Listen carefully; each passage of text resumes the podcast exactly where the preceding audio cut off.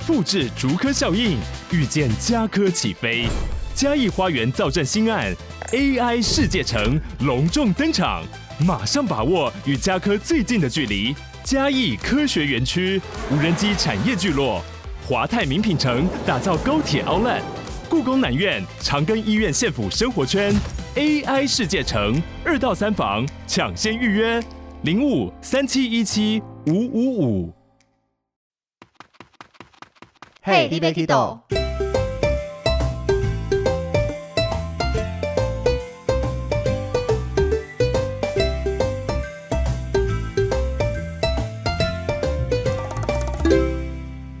大家好欢迎收听 hey dba kiddo 我是维尼。相信大家在出国旅游的时候，整个出境到入境的流程中，都会通过许多关卡的检查。那今天我们就要跟大家聊一聊，在这些关卡中，我自己碰到的一些小状况跟小故事。那首先呢，这些关卡我们当然要给它好好的证明一下。因为一般人来讲，都会把整个出境到入境所有的关卡统称成为海关。唉，那我们这个节目属性呢，帮大家科普各种知识，所以要先跟大家把这每一个的关卡证明一下。那整个关卡的统称呢，其实是英文缩写的 CIQS，也就是有四个主要关卡。第一个 C 代表海关 （Customs）。那第二个 I 代表证照查验 （Immigration），那第三个 Q 是检疫 （Quarantine），那最后一个 S 代表安全检查 （Security）。所以这四个关卡，我们就用它四个英文字母的第一个字代表 C I Q S。那这个是我们整个从出境到入境一共会经过的四个把关的关卡。那第一个海关。海关呢，它其实是属于财政部的关务署，所负责的东西就是课税、毒品、枪炮弹药的这一些违禁品查器。所以海关所检查的东西，通通是物品，不会是人。那海关人员主要就会去确认，像是旅客新带的行李物品里面有没有超过免税标准额度的东西，或是免税烟酒这一些，如果超过的话，就必须要课税才能放行。或是有一些需要申报的东西，那我们桃园机场在通过海关的时候，就会请大家去走红线柜台去做海关的申报。如果一般你是免申报，没有带这些需要申报的东西，就会去走绿线柜台。所以海关主要的工作内容，就是在确认每一个人有没有携带超量的烟酒、现金啦、黄金珠宝，或是各种精品，甚至各式各样的违禁品这一些。那第二个证照查验，这个就是最多人把它讲成海关的。那它其实是移民官，它是隶属于内政部移民署的国境事务大队，由移民官来做这个出入境旅客的身份核对和护照以及其他证件的检查。所以他的权力是非常大的，包括你在各国入境通过移民关的时候，如果有任何他对你带有怀疑啦或各式各样的状况，他是可以直接拒绝你入境，直接把你遣返回去的。所以我们在通过移民关的时候，他主要就会审查我们的签证是否具有入境这个国家的资格。或者我们在每个国家里面，依照它的宪法或是司法，还包含了财政列管的案件这一些，去确认说这个人要离开这个国家是否是可以放行的。那当然，现在越来越多人在出入境的时候没有碰到移民官本人，因为像台湾的机场也都有这个自动通关。那这个呢，我们就只要拿护照过去做扫描，那再透过这个生物辨识的技术。去做一个安全而且比较快速一点的通关。那接下来检疫的部分，在机场检疫主要可以分为两块，一块是动植物方面的检疫，那另外一块是旅客的检疫。那动植物的检疫主要是由农委会防检局所执行的。那像我们近期的检疫重点就是非洲猪瘟的防治，所以包括我们从下飞机到入境之前，还会经过一个 X 光机，要特别扫描我们身上所带的随身行李，去确认有没有不小心把猪肉制品带进来了。因为这个被查到的话，除了要没收，还要再加上罚款。所以这个所有的肉类制品是不能带进台湾的，包含其他世界各国也非常多国家都有这个相同的规定。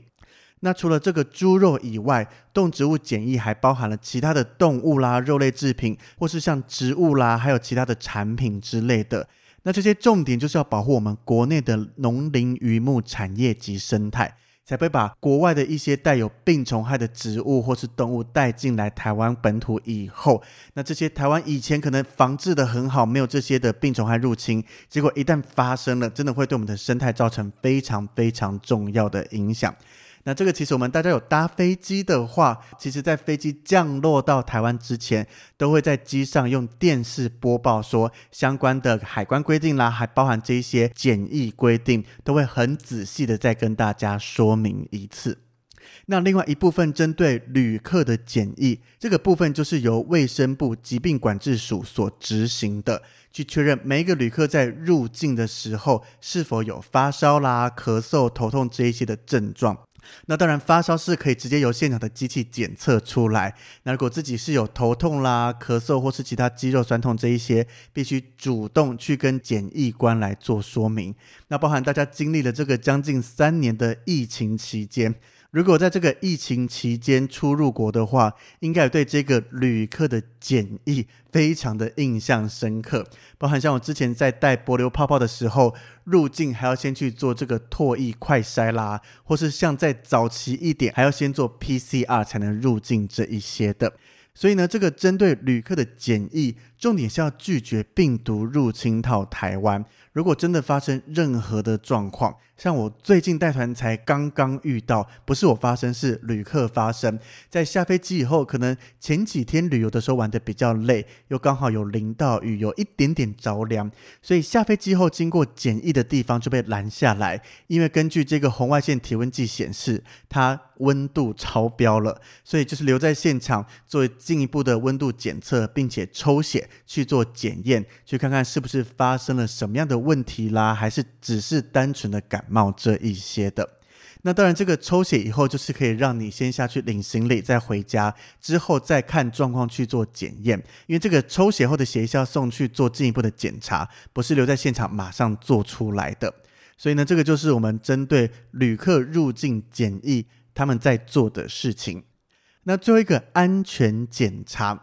那这个安检的部分是由内政部警政署航空警察局所负责的。那他们最主要就是要负责整个飞航的安全。那大家一般碰到它，就是在出境的时候，我们禁止带液体啦，或是剪刀啦、指甲刀这一些尖锐危险的物品，甚至棍棒类的，在通过安检的时候，如果不小心带了，都会被拦下来，必须要抛弃或是回头再去把它寄送出去啦，或重新托运这一些。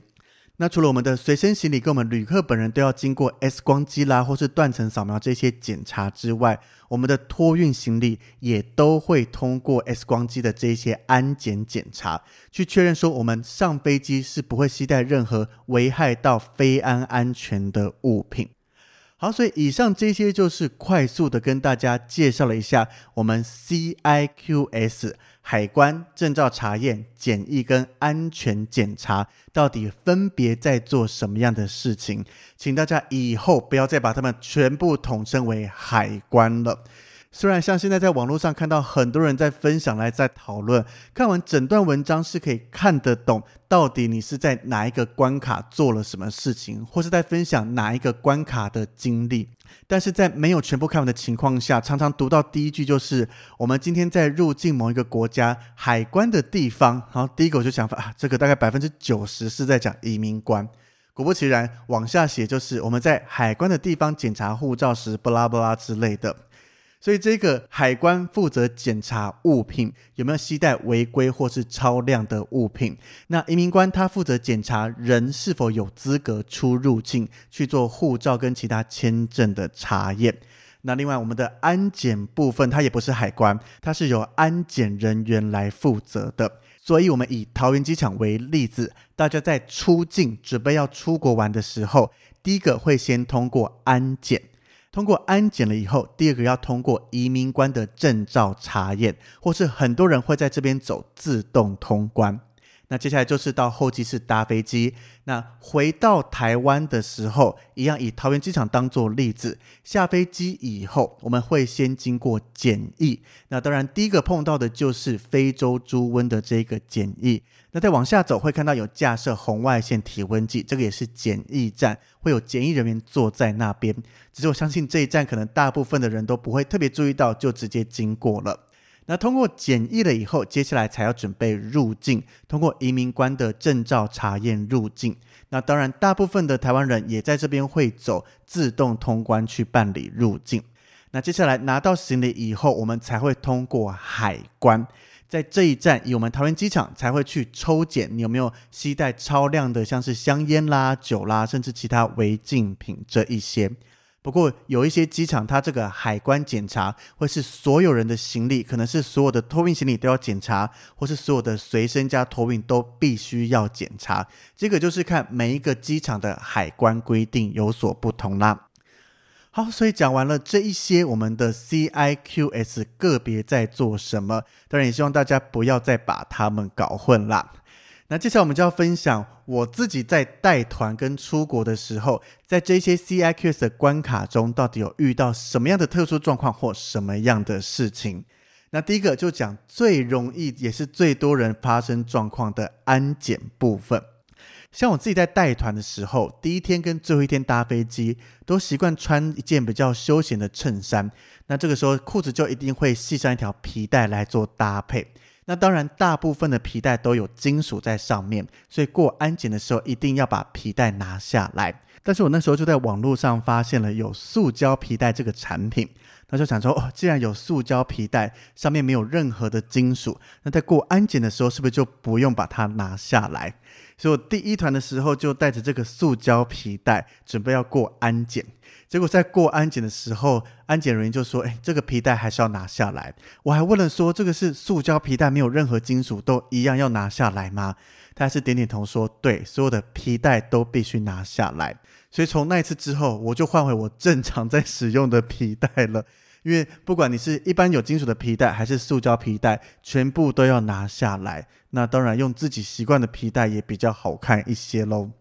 那另外呢，像是我在河内的机场。一般我们都知道，在出境过安检的时候，只要罐子超过一百毫升的液体类，这些都是不能带出境的。那那一次我在过安检的时候，一过完，安检人员就拿着的包包过来说，里面装有很多的水。那当然，一开始我很疑惑，他说怎么可能？像我自己在带团的时候，都会再跟客人强调说，超过一百毫升的液体啦，或是怎么样不能带，或是到这边就要把水喝完，或是旁边要倒掉之类的。怎么可能我自己包包会有装到水，而且还是非常多的水？因为安检官还特别强调很多水。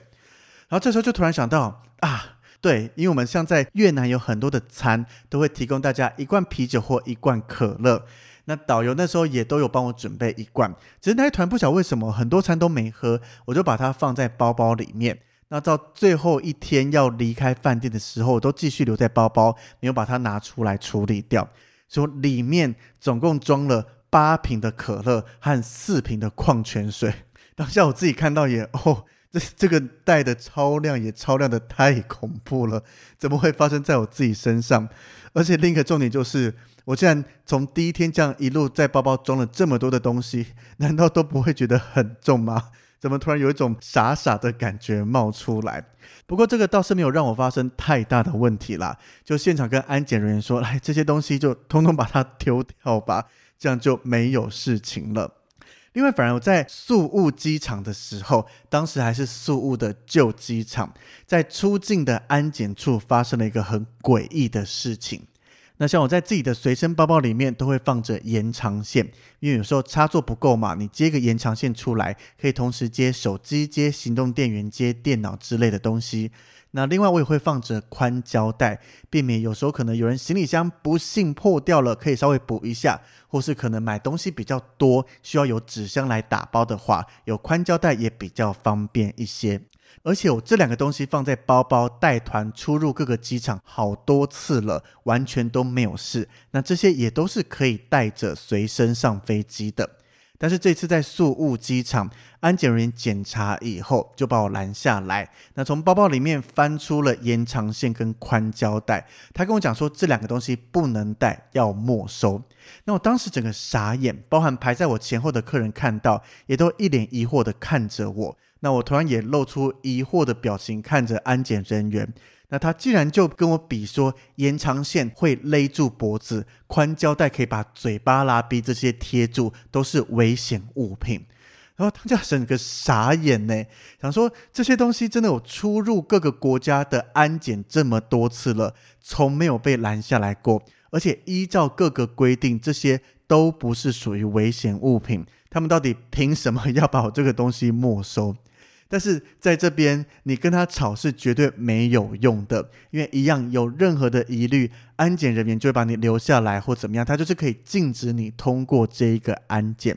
所以这个延长线跟宽胶带也不是什么贵重物品啦，或是有特殊纪念意义的东西，当下就决定啊，那就让他收走吧。但是他在收走的时候哦，因为我的延长线是用一个束口袋装在一起的，这个安检人员竟然要把束口袋一起拿走，我当下心中就有一点小小的不爽了，就跟他说：“这个袋子应该没有事吧？而且小小的束口袋，你总不能跟我讲说它可以套在别人的头上，把别人勒住窒息吧？”所以，当这个安检人要把束口袋拿走的时候，我是直接跟他这样说：“他没有问题吧？你不能把它拿走，这个是我的东西，只让他把宽胶带跟延长线带走，束口袋我要留着继续做使用。”所以呢，这个是我自己包含带团跟出去玩，通过安检这么多次，第一次听到延长线跟宽胶带会被没收的。当然，大家如果在通过安检的时候不小心带了违禁品，或是带了一些他必须要没收的东西，但是这个东西对你来讲是有纪念价值，甚至有意义的，不能直接没收的话，是有另一个做法，就是你直接先退回去，回到托运柜台那边，有箱子啦或包包这些，把它装起来再去做托运。当然，这个前提是你的托运额度要够。像我们现在带团搭国际航空、长荣、华航这一些，一个人只有一件的行李托运额度。那你要再多托运一件的话，就依照各个航空公司的规定去做加钱。航空公司不会因为你要额外托运这一些不能带进去的违禁品而通融啦，或怎么样的。那当然，如果是发生在桃园机场的话，我自己会建议啦，桃园机场会有这个快递，可以直接快递装箱寄回家里面，会比较方便一些。好，那另外一次呢，就是我自己在香港机场的时候，香港机场转机，我是走了非常多次。那有一段时间，我都会在我的随身背包里面放一台相印机，就是拍完照了以后，可以马上接上这台相印机，印出一张照片。那我都把它当成明信片，在后面写些文字啦，再贴上邮票寄回台湾，或是寄给亲朋好友。那带着这台相机，我也在香港机场转机了非常多次，每一次都没有特别的事情，就是整个包包通过 X 光机以后就 OK 了。但是这一次，我搭的飞机又这么的刚好大 delay，delay 到我降落以后，距离下一个飞机的起飞时间只剩下二十分钟而已。那这个时候下了飞机，是由国泰航空的地勤人员带着我们这些只剩二十分钟要到下一班飞机的旅客，一起的快速去通过安检。那当然也就直接跳过长长的排队队伍。但是这一次呢，当我背包通过 X 光机以后，安检人员把我拦了下来，然后就跟我说：“诶，里面这个哪一个地方的东西要打开看一下。”那打开了以后，安检人员就把我的相机拿出来，前前后后这样子仔细了看了一圈。当时心中在想说：“我是已经很赶了，而且所有由地勤人员带着赶转机的旅客都已经在电梯里面等我，地勤人员按着电梯也在等我。”我就想说：“不能让我快一点吗？”但是当然你不能直接跟安检人员这样子讲啦。但是他就这样子慢慢的看，检查了一下，再问我这个东西到底是什么。问完了以后才放行。那这个相印机其实不是小小一台的，还要把它塞到包包里面。当下我也没时间再慢慢收了，整个包包上面放的相印机抱起来以后，直接先冲到电梯里面，趁着电梯从这一层楼到另外一层楼的时间，再赶快稍微的收拾一下，不然全部的人员，包含地勤人员，这样眼巴巴的看着我，真的有一点小小的尴尬。那另外呢，还有一个我觉得比较夸张的事情，就是某一次在带团的时候，也刚好就是碰到状况。那一次桃园机场的出境大塞车，所以我们一般托运完行李以后，都会跟客人讲说，确认行李过了 X 光机，里面没有任何不该放的东西，才去出境跟过安检。那这次因为大塞车，所以非常多的行李在托运的以后都来不及放上行李运输带，就继续放在那边。但是我还是会请客人确认行李没问题才离开。那我自己，因为这个托运行李箱里面放的东西永远都是这一些，加上我又是最后一个托运的，所以等我托运完了以后，客人其实差不多都处理好，行李都过了。那我自己看着我的行李被摆在旁边，想说啊，那应该没什么问题，我就直接准备出境。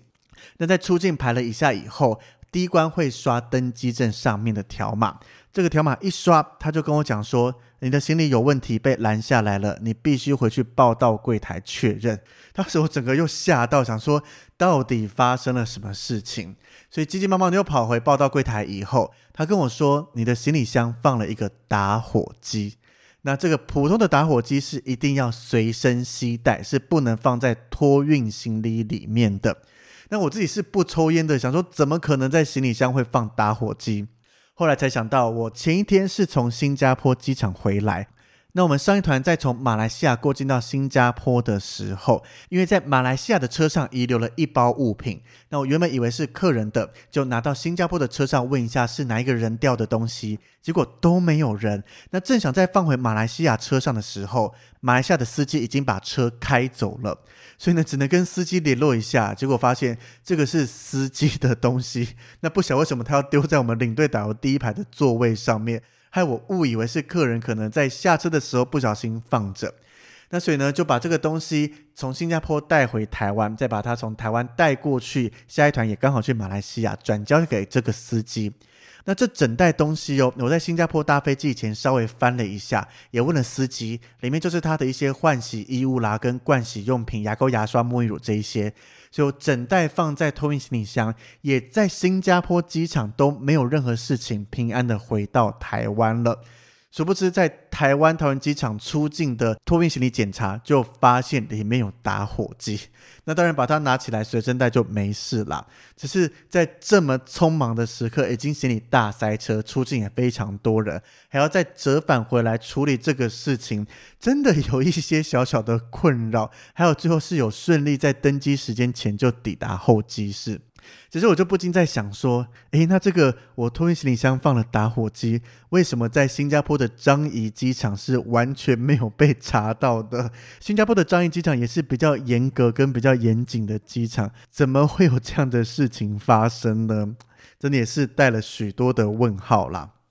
那另外呢，像我们带团会在候机室等客人嘛，那这一团客人通过安检来到候机室，跟我讲说他的手表不见了。然后我就问他说是在哪边不见？他说因为通过安检的时候会把手表拿下来，那过了以后就忘记拿，所以手表就不见了。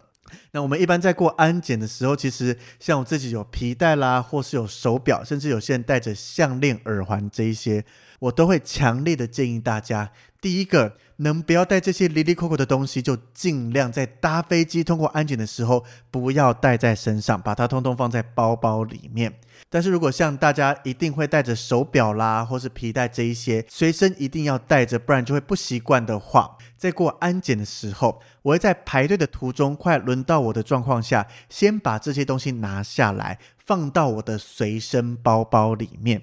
因为当然在过安检的时候是有各种托盘可以让大家放，但是过安检呢，有时候人非常的多，你又急着赶快通过安检啦，要去候机室或去免税店逛。在拿我们托盘上的东西，有可能只拿到了大型的包包或其他眼睛看得到的那个手表啦，或是一些戒指这些小东西会被滑到角落，不容易看到。那这个时候你有没有仔细的看一下托盘里面还有没有东西的时候，真的会容易忘在那边。那我这一次客人跟我讲说手表不见，我第一个就先问他说：“你记不记得排队是在哪一条安检线的？”结果客人说他忘记了，左边数来或右边数来第几个，他通通不记得。那再加上我们这位客人是有点年纪，而且我们这次的登机门离安检区是有一段距离的，不是在旁边这么近的地方。所以当下我就请客人在候机室稍等，我自己走回去确认一下。结果我一条一条的安检线去询问，说有没有看到一个什么样的手表啦？每一个安检官都跟我讲没有看到。那这时候想说，那就只能跟他们留个电话啦，或怎么样？因为这个有可能碰到状况，就是手表卡在某一个托盘里面。那托盘因为用完了以后，安检人员就把每个托盘叠起来，再拿到前方给其他人去使用。安检人员也比较没办法一一仔细帮大家确认托盘是否还有遗留物品。当然，如果他刚好看到的话，会跟旅客提醒，但有可能就在一个视线的死角没看到，所以就只能跟他们说，如果真的有发现没有人认领的手表，它刚好又是什么样的颜色、什么样的款式的话，请跟我这边做联系。那正在留资料的时候，突然我的手机响了。是我们这个遗失手表的客人，他打电话过来说，手表找到了，就放在他的口袋里面。我就突然觉得，我这么慌慌张张的走一大段路跑过来，一个个确认，结果原来手表一直在他身上，没有遗留在安检的地方。所以下一次东西真的不见了，还是习惯先把身上所有的东西都摸一次。相信大部分的人看到这些小东西，都会习惯拿起来往身上或包包放。可能只是没有放到熟悉的地方，才误以为它不见了。但是当然，这个最后的结果有找到手表就没问题了。多走的那些路就当做我当天的运动量吧。所以这些呢，就是我自己在通过安检的时候所发生的各式各样的状况，还好都是小状况啦。就是可以在这边跟大家做一些分享啦，让大家听一听。有些呢也可以当做一个警示，就是在我们通过安检的时候，哪些能带，哪些不能带，都要再仔细的确认好。那接下来呢，就是我自己在通过海关时所发生的状况。那通常通过海关都是在我们拿完行李之后嘛。那第一个这个状况也是在我带团的时候，是从沙巴机场那边拿完行李以后要通过海关。那在这个疫情前，马来西亚的入境规定是一人有一条免税烟跟一公升的酒。那这个我在桃园机场也跟大家强调过，但是呢，当时我在拿完行李以后，没有特别再跟大家说，就刚好有人他身上带了两条烟。当时我们所有的行李，包含托运和随身行李，都要过 X 光机，所以一过 X 光机，马上就被看到身上带的两条烟，就被拦下来了。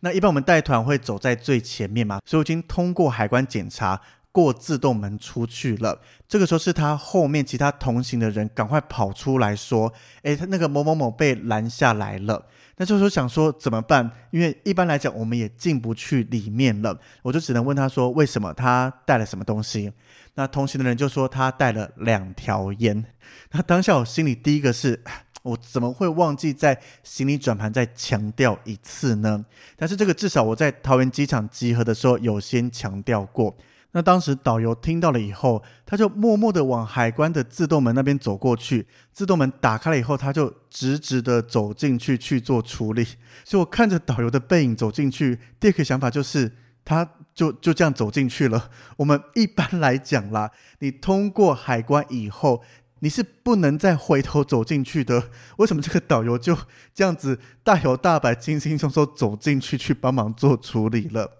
那当然，就在导游的协助沟通下，有跟海关人员去讲说，这个人因为他还有其他同行的，只是他们走在前面，那他每个人的额度是没问题的。也刚刚看到了吗？就我们这几个人里面，就只有他带两条烟之类的。在导游跟海关人员解释以后，他是顺利出来了啦，没有被没收啦、被罚款或者被课税之类的。但是这个真的也是提醒了我，除了在桃园机场讲完以外。到了各国的转盘要过海关之前，要再跟大家强调一次海关的规定，才不会不小心被拦下来以后造成比较多的麻烦。那另外一次在海关遇到的状况，是我自己出去玩。那自己出去玩，日本我相信应该是很多人非常爱去的地方，包含我自己也是。那我在日本通过海关的时候，有几次是被拦下来，打开行李箱做整个全面的检查，包含全身上下都要让他摸一次，确认有没带一些奇奇怪怪的东西啦，或是违禁品。因为像我大部分去日本玩都是一个人嘛，那这样子一个男生又急急忙忙的走出去，其实蛮容易被当做就是，诶，你是不是可疑分子啦，或怎么样的？所以其实对我来讲也是见怪不怪啦。反正我不会带任何的违禁品，所以要检查全身上下，或是要打开行李箱检查都没有问题。但是这一次呢，我是在名古屋的中部国际机场，一样被拦下来检查，但是他花的时间比我平常检查还要更久，因为这个是我开始带团了以后第一次去日本。那我们开始带团以后，跑东南亚线，护照就有非常多国家的出入境章和签证嘛。那这次在过海关的时候，一走过去，海关人员就在台子上放了一个告知后方的旅客，请走其他柜台。那我就知道我又被拦下来做检查了。那把护照交给海关人员之后，他就整个翻了一下，然后看着我就跟我说：“那当然这些全部都是英文啦，只是我就直接用中文来跟大家讲。”海关人员问我说：“你一个人来三天而已，为什么带着两个行李箱？”那我就回答他说，我要来日本旅游，顺便买东西。日本有很多东西都很好用，台湾人也很喜欢买，所以我带了两个行李箱，而且很空。那我一边讲就一边把我两个行李拿上桌子。那我这趟行程是三天两夜，所以其中一个行李箱就放了我两天要换的衣服跟睡衣啦、盥洗用品，大概占了整个二十四寸行李箱不到六分之一的空间。那另外一个也是二十四寸的行李箱，就是全空的。那海关人员先把第一个有装衣服的行李打开以后，非常仔细的检查，包含每一件衣服啦，他都拿起来稍微翻了一下，摸了一下，每一个行李箱的各个地方都不放过。然后他就说：“哎，这个行李蛮空的。”接下来打开第二个。那一开了以后，这个行李箱是全空的，里面任何东西都没有放。所以海关人看到这个状况，又看了我一眼，笑了一笑，说：“嗯，你行李箱真的是全空的耶。”我就看着他说：“对啊，真的是空的。”那心里也是 OS：不是早就跟你说了吗？我就是要来买东西的啊。但是当然，空的行李箱，海关人员不是打开看了一眼就关起来，还是一样很仔细的摸了一下整个行李箱的里里外外，包含确认一下行李箱的结构啦，或是这一些的状况。看完了以后，又继续开始翻我的护照，并且指着其中一页问我说：“为什么你要去马来西亚？”那我就跟海关人员说：“因为我的工作是领队。”那领队就会带团到各个国家嘛。那像这个马来西亚印章是我昨天才刚带团从马来西亚回来。那这个时候呢，海关人员就指着上面的印章，那因为上面都会有日期嘛，就跟我说：“可是你上面这个马来西亚的印章日期是明天耶。” 当下听到我心中整个一惊，想说怎么可能？虽然带团在进出马来西亚的时候，我自己都有遇到，要么忘了盖章，要么盖章的日期是错误的。但是我确定，我每一次进出马来西亚都有请客人要检查。那请客人检查之前，我自己也会看一次我的护照，确认有盖到章，而且日期是正确的。所以我对我自己很有自信，就是这个印章应该百分之九十九没有出问题。所以我就看了一下这个印章，然后再看了一下我的手表上面日期，就跟海关人员讲说，这个日期是昨天的啦，今天是几月几号？昨天是这个日期，不是盖成明天的，他没有盖错。海关人员这个时候再看了一眼护照，然后就露出了一个不好意思的表情，说：“哦，不好意思，是昨天没有错。”但是这个时候，他马上在追问了一个问题，说：“为什么你只去马来西亚一天就马上离开了呢？”那就跟海关人员解释说：“因为这个行程我们是从马来西亚一路玩到新加坡，但是他第四天从马来西亚到新加坡玩，玩完了以后没有住在新加坡，又回到马来西亚，那第五天才从马来西亚到新加坡搭飞机，所以才会在马来西亚只停留一天。”那海关人员听完就说：“那为什么你们不直接住在新加坡就好？” 这个时候，整个带了一点无奈的表情跟口气，跟海关人员说：“因为旅行社就安排了这样的行程，而且马来西亚跟新加坡的物价有差，住在马来西亚比较便宜，所以这个行程就这样子去做安排喽。那海关听完了我的解释，也算是认可这个说法。那原本想说应该就问完了，没想到他又继续再翻了我的护照，然后就指着其中一面问我说：“那这个又是什么？”那我看了一下，哦，这个是泰国的多次签证啊。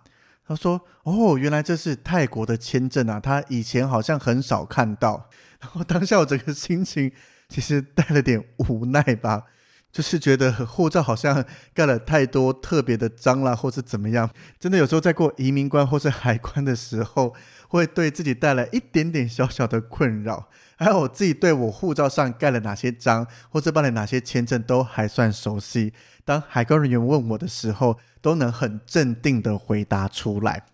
那当海关人员问完泰国签证了以后，又继续翻了翻我的护照。我当时想说，该不会又要看到哪一个，就激发起他的好奇心，想要来询问了吧？那幸好最后他整个翻完了以后，就跟我说：“OK，没问题了，谢谢你。”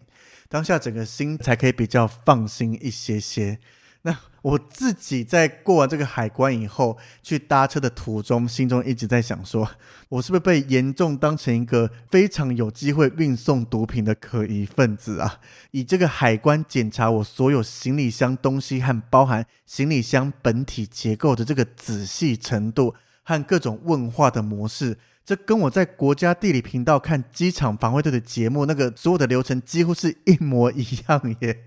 但幸好啦，我自己就是没有做任何违法的事情，或是带任何违规违禁品，所以花时间检查是没有问题的。当下其实我自己心情也没有特别的紧张，那加上我后面也没有特别赶行程，就是好好的让他去确认一下，让我可以安心的入境日本去旅游。所以这两个例子就是我自己在过海关的时候，他们在检查物品啦或怎么样所发生的一些些，也是一样都还好是小事情，没有太大的状况产生。好，那我在这一集跟大家分享了通过安全检查跟通过海关所发生的一些小事情。那最后一个通过移民官的证照查验，这边发生的事情可多着呢。当然，还是一样都是小小的事情啦，没有太过严重。那这个我们就留到下一集再跟大家分享我在各国通过移民官证照查验的小故事吧。那不晓得大家在自己出国的时候，通过海关或是通过安全检查，有没有发生不小心带了哪些东西被查出来，或是有什么样特别的事情？如果遇到像我在宿雾机场的延长线和宽胶带被没收这个有点荒唐的小事情，也欢迎大家可以私信或留言和我们分享。让我知道哦，原来还有哪些东西它明明就不是违禁品，但是也有可能被检查出来说不能带上飞机，或是还有哪些状况是我们自己没有经历过，但是其实这个也是必须要注意的环节。那当然，听完这一些，在大家下次出国的时候，除了可以先确认一下每一个关卡它的正确名字叫什么，从移民官、海关、安检人员和检疫以外，在我们这一集讲了在通过安全检查跟海关所发生的一些事情，也可以给大家一些想法说，哦，原来这些东西是要特别注意的。那当然，每一个国家的安全检查基本上都是用非常严格的标准来做进行，毕竟非安是非常重要的。只是有一些国家可能会有些微的不同，比如说像我们桃园机场过安检的时候是不用脱鞋，但是像是泰国或是越南机场在过安检的时候是必须要脱鞋子的，甚至有些机场它的安检是在登机门前才会去做这个安全检查，像是马来西亚或是新加坡的机场，所以每一个国家都有不同的安检规定。包含海关规定也是一样的，有些可能像桃园机场是用抽查的方式，那有些机场会全面检查托运行李，有些机场全面检查手提行李，甚至全部都要做检查。这就是我们在飞往每一个国家之前，要再稍微去确认一下每一个国家它的规定，才不会不小心触犯了这个规定。比较轻的话，就是把东西丢掉或是没收就没问题。但是有时候比较严重的话，比如说像现在泰国的大麻是合法的，但是你带了大麻制品回到台湾，被海关人员抓到的话，那这个就会非常非常的麻烦啦。好，所以在这边希望大家在出入境的这一些检查都可以顺顺利利的。如果大家在出入境的过程中，通过这些检查时有遇到一些诶觉得好像很特殊的状况，或是有点不懂他为什么要这样做的话，也都可以私讯来跟我们聊一聊哦。那我们这一集就跟大家分享到这边。如果喜欢我们节目的话，欢迎大家分享跟订阅我们的节目。那如果是使用 Apple Pocket 的朋友们，也可以在 Apple Pocket 上面给我们五星的好评，让我们可以被更多人看到。那么每周三都会固定上架一集，欢迎大家准时收听。那我们就下一集再继续跟大家分享通过证照查验的故事喽。我们下个礼拜见，拜拜。